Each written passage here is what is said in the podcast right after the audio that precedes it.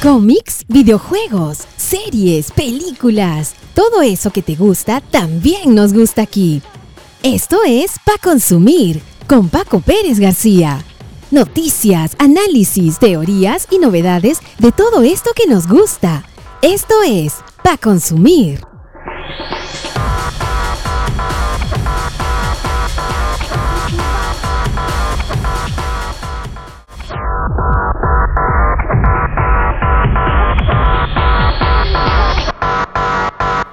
Hola, hola, ¿qué tal amigas y amigos? ¿Cómo están? Bienvenidos a una nueva edición de Pa Consumir. Yo soy Paco Pérez García y los invito a quedarse con nosotros en este podcast, en este episodio número 5, donde estaremos hablando de las principales noticias, novedades, de todo aquello que tiene que ver con películas, series, videojuegos, cómics y todo aquello que les gusta a ustedes y nos gusta a nosotros también. Así que sin más preámbulos, vamos adelante y de frente con Pa Consumir. Estamos muertos. Y no hablamos de la situación política, sino de la serie coreana de zombies que está en primer lugar de sintonía en Netflix. Hablando de la N, la plataforma anunció que estrenará una película por semana. ¿Están listos para tantas películas? En el mundo de los cómics, Reed Richards, el líder de los Cuatro Fantásticos, dejó entrever que es más inteligente que Tony Stark. La tía May no debía morir en la casa de Happy, sino en una ambulancia. Maldito COVID.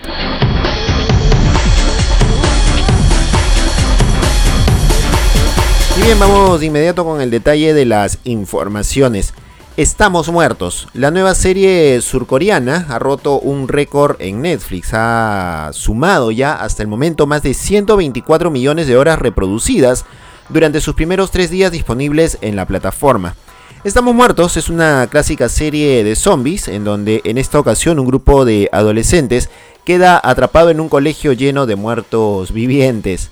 El caso cero fue el de una estudiante que contrajo el virus tras la mordida de un roedor. La clásica historia de los zombies producida en esta oportunidad por la mordida de un ratón. Estamos Muertos ha conseguido superar los datos logrados, por ejemplo, por Cobra Kai, que hizo 120 millones de horas reproducidas, o la serie Emily en París, que llegó hasta los 107 millones hace unas semanas, que recién ha estrenado su segunda, su siguiente temporada. Casi casi ha empatado con Sex Education, que se quedó en 125,77 millones de horas reproducidas. Mucho más atrás está la segunda temporada de The Witcher, que logró apenas 142 millones de horas reproducidas. Hay quienes consideran que esta serie Estamos Muertos superará lo logrado por su par El Juego del Calamar, que también es una serie surcoreana. Y ya en redes los seguidores están hablando de una segunda temporada, lo cual no sería raro teniendo en cuenta que la producción original es un webtoon, es decir, es una historieta digital publicada en una plataforma en donde aficionados o gente que también hace ya profesionalmente historietas o cómics publica de manera digital estas historias. El webtoon de Estamos Muertos fue publicado entre el año 2009 y el año 2011 y contaba con 130 episodios.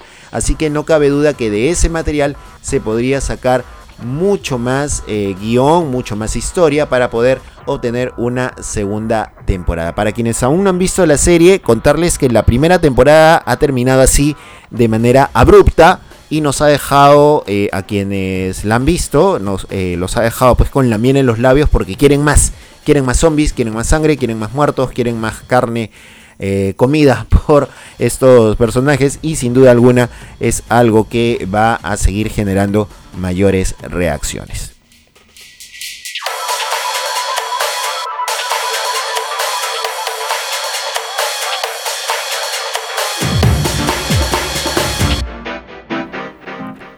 Y siguiendo con la plataforma de streaming, la gran N roja, Netflix ha anunciado que seguirá con su propuesta de traer películas nuevas cada semana, con lo cual busca competir directamente con lo que puedan ofrecer otras marcas como Disney Plus, Prime, Apple TV o Paramount Plus. Así, entre las producciones exclusivas de Netflix tendremos eh, Knives Out 2 o Cuchillos Afueras 2, la secuela de Misterio Asesinato dirigida por Ryan Johnson con la actuación de Daniel Craig, nuestro último James Bond. La nueva película de Pinocho, también dirigida por el mexicano Guillermo del Toro, que reimagina la clásica historia, de la cual ya hemos hablado en la edición anterior de nuestro podcast, y en donde ya hemos visto a Pepe Grillo adelantándonos que él será quien cuente la historia, ya que él es parte del corazón del niño de madera. Otra película que estará llegando de manera exclusiva, producida por Netflix, se trata de Adam Project, con Ryan Reynolds y Mark Ruffalo. Esta película trata sobre un piloto que viaja en el tiempo para salvar al mundo y debe aliarse con su padre y con su propio yo del pasado cuando era niño. Otra cinta es Day Chief con Jamie Foxx, el electro de Spider-Man No Way Home, en donde en esta oportunidad eh, hará el papel de un cazador de vampiros mientras finge ser un limpiador de piscinas. y otra película más que también viene es The Grey Man, El Hombre Gris, una película de acción y espías con Ryan Gosling y Chris Evans, nuestro Capitán América dirigida por los hermanos Joy y Anthony Russo, los, directores de Civil War, Avengers, Infinity War y Avengers Endgame. ¿Están preparados para esta cantidad de películas que nos promete Netflix? Ay, ay, ay. A preparar harta canchita porque se vienen muchas más películas.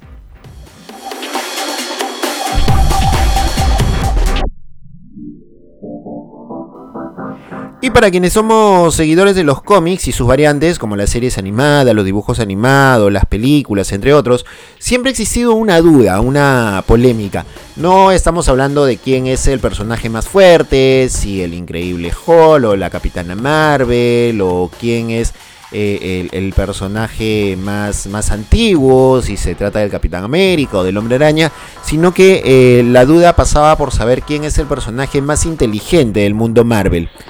Si se trata de Reed Richards, el líder de los Cuatro Fantásticos, quien posiblemente podría aparecer en la película de eh, Doctor Strange el Multiverso de Locura, o si se trata de Tony Stark, el mismísimo Iron Man.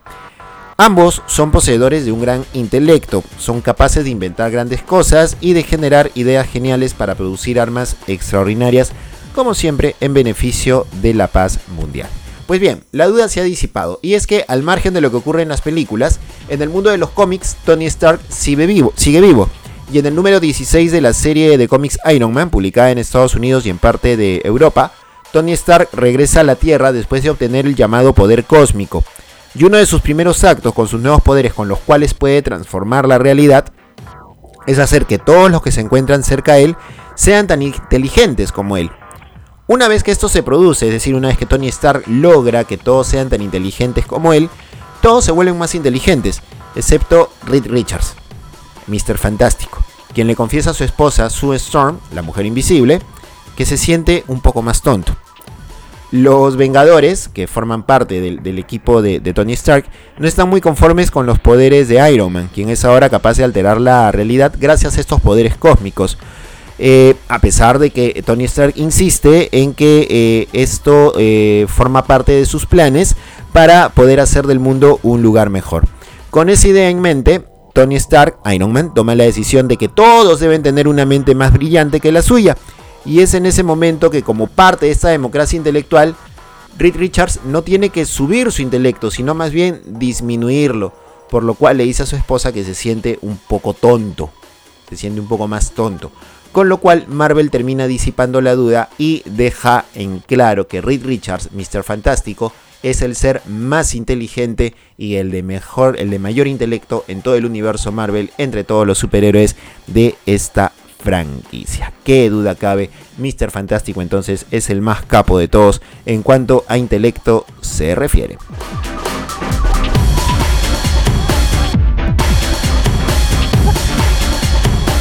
Y la muerte de la tía May de Marisa Tomei en Spider-Man No Way Home iba a ser de otra forma en un comienzo. Esto de acuerdo a los guionistas de la película Chris McKenna y Eric Summers, pues tenían planeado que el fallecimiento o la muerte de la tía May se realizara en otro lugar. No tenían planeado que el Duende Verde, interpretado por un magistral Willem Dafoe, aquí pueden ponerse de pie si quieren y aplaudir, eh, eh, no tenían planeado que el Duende Verde la asesinara en el condominio donde vive Happy, interpretado por John Favreau, sino que sea en una ambulancia. Y todo esto se debió replantear pues eh, la pandemia del COVID-19 y los protocolos de bioseguridad impedían que se grabara en espacios tan cerrados con varias personas en un espacio tan pequeño. Teníamos la idea de que tal vez iba a ser dentro de una ambulancia y teníamos ya una versión completa que se construyó en torno a eso, pero que no era práctica para filmar por el tema del COVID, declaró Maquina en una entrevista a la web, a la web Gold Derby. Agregó también que de esta forma tuvieron que ajustar todos los detalles con la aparición del coronavirus. Entonces, señala Maquina, tuvimos que mover la escena físicamente a otro lugar mientras tratábamos de mantener todos los demás elementos funcionando. Tuvimos que hacer algunos ajustes y ese es el tipo de cosas que suceden en la producción.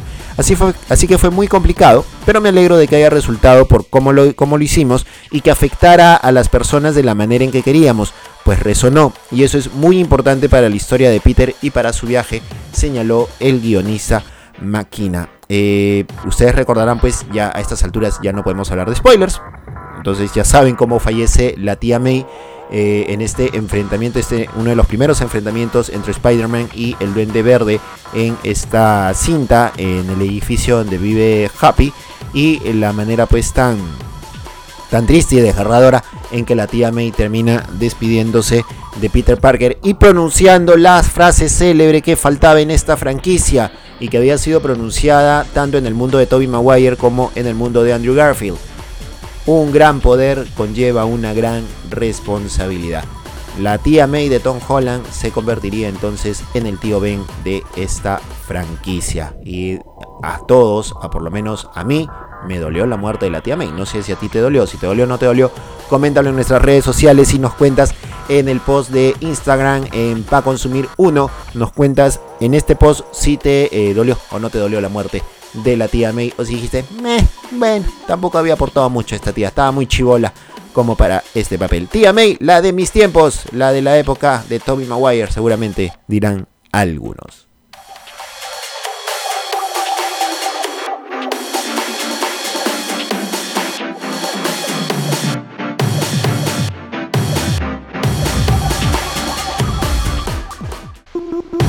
Seguimos en Pa Consumir.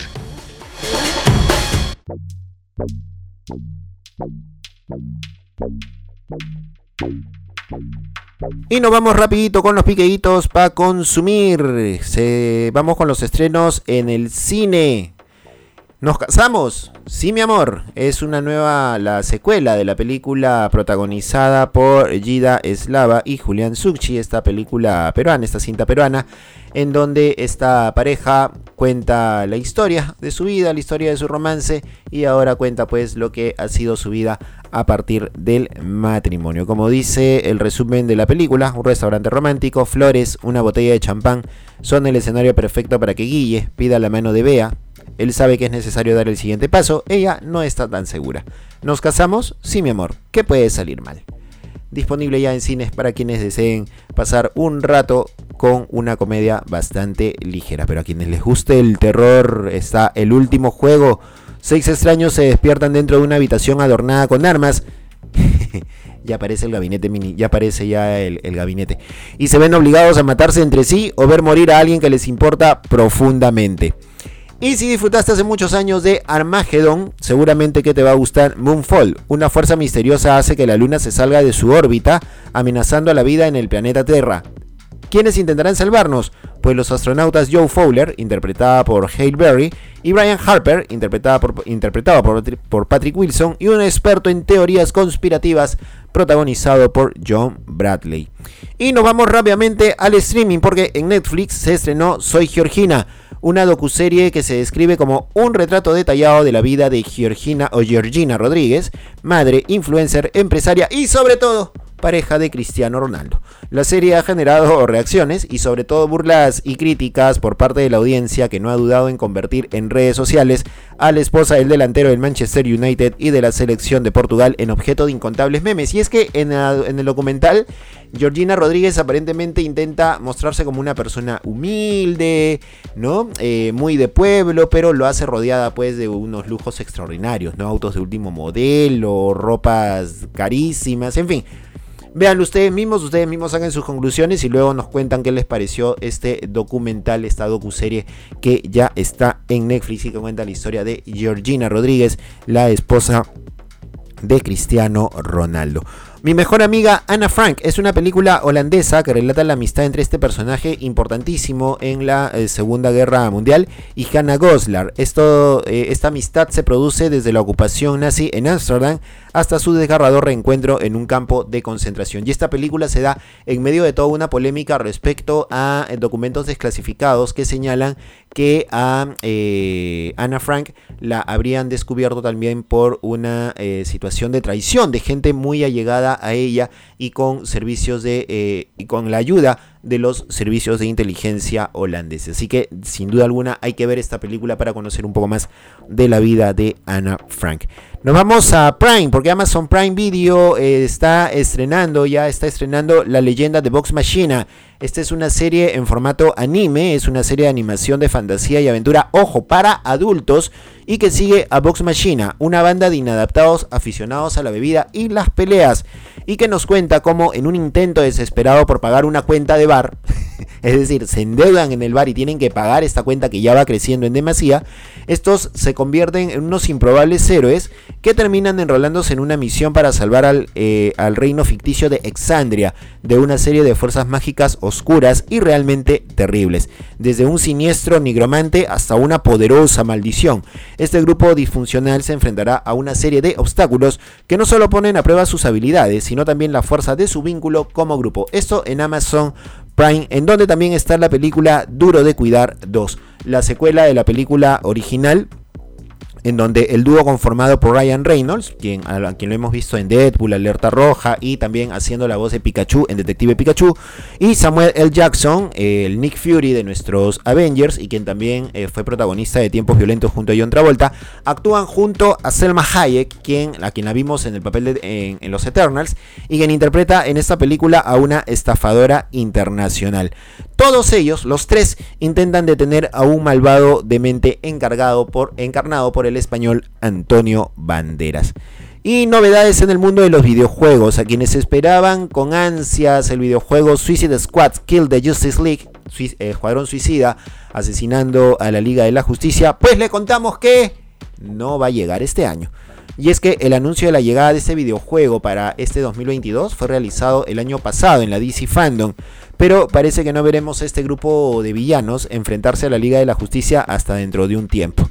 A través de un reporte en Bloomberg, el juego cooperativo de los creadores de la franquicia de Batman Arkham habría sido silenciosamente retrasado y tendría su lanzamiento recién para el próximo año, para el 2023, en eh, tanto para PC así como para las consolas PS5 y Xbox, según comentan eh, fuentes relacionadas con su desarrollo. Hasta el momento, ni Warner Bros. Games ni Rocksteady, quienes son las responsables de la producción del juego, han dado un anuncio oficial de su posible retraso, por lo que hay que esperar a ver si se da el veredicto final.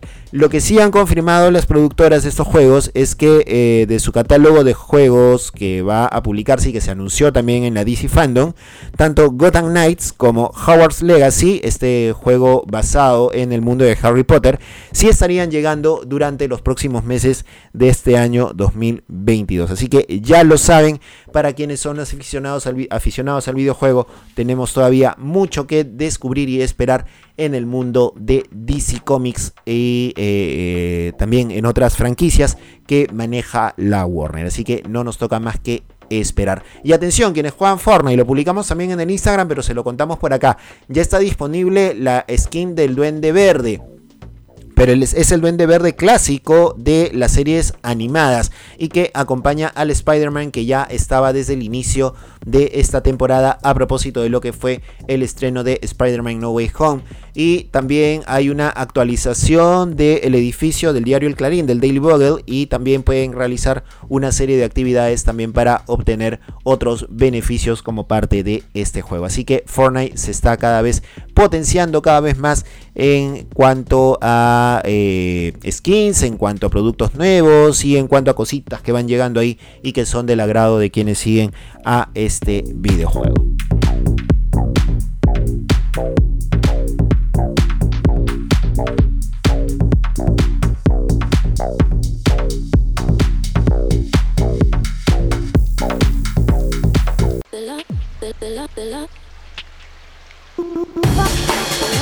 Y bien, de esta manera nosotros nos vamos despidiendo, vamos terminando el episodio número 5 de Pa Consumir. No sabemos cómo agradecerles en verdad por la, por la sintonía, por la audiencia, por estar con nosotros y por acompañarnos semana a semana.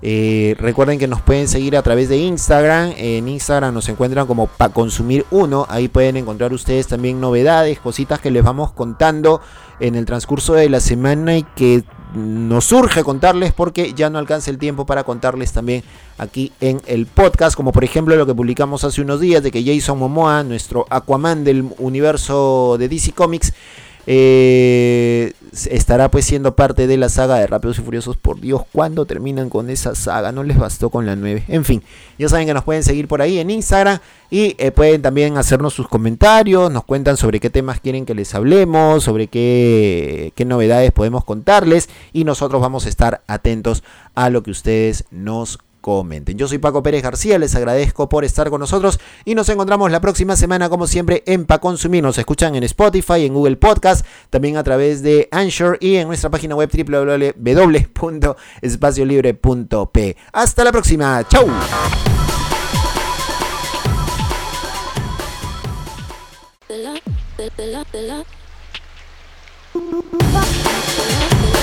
Esto es Pa Consumir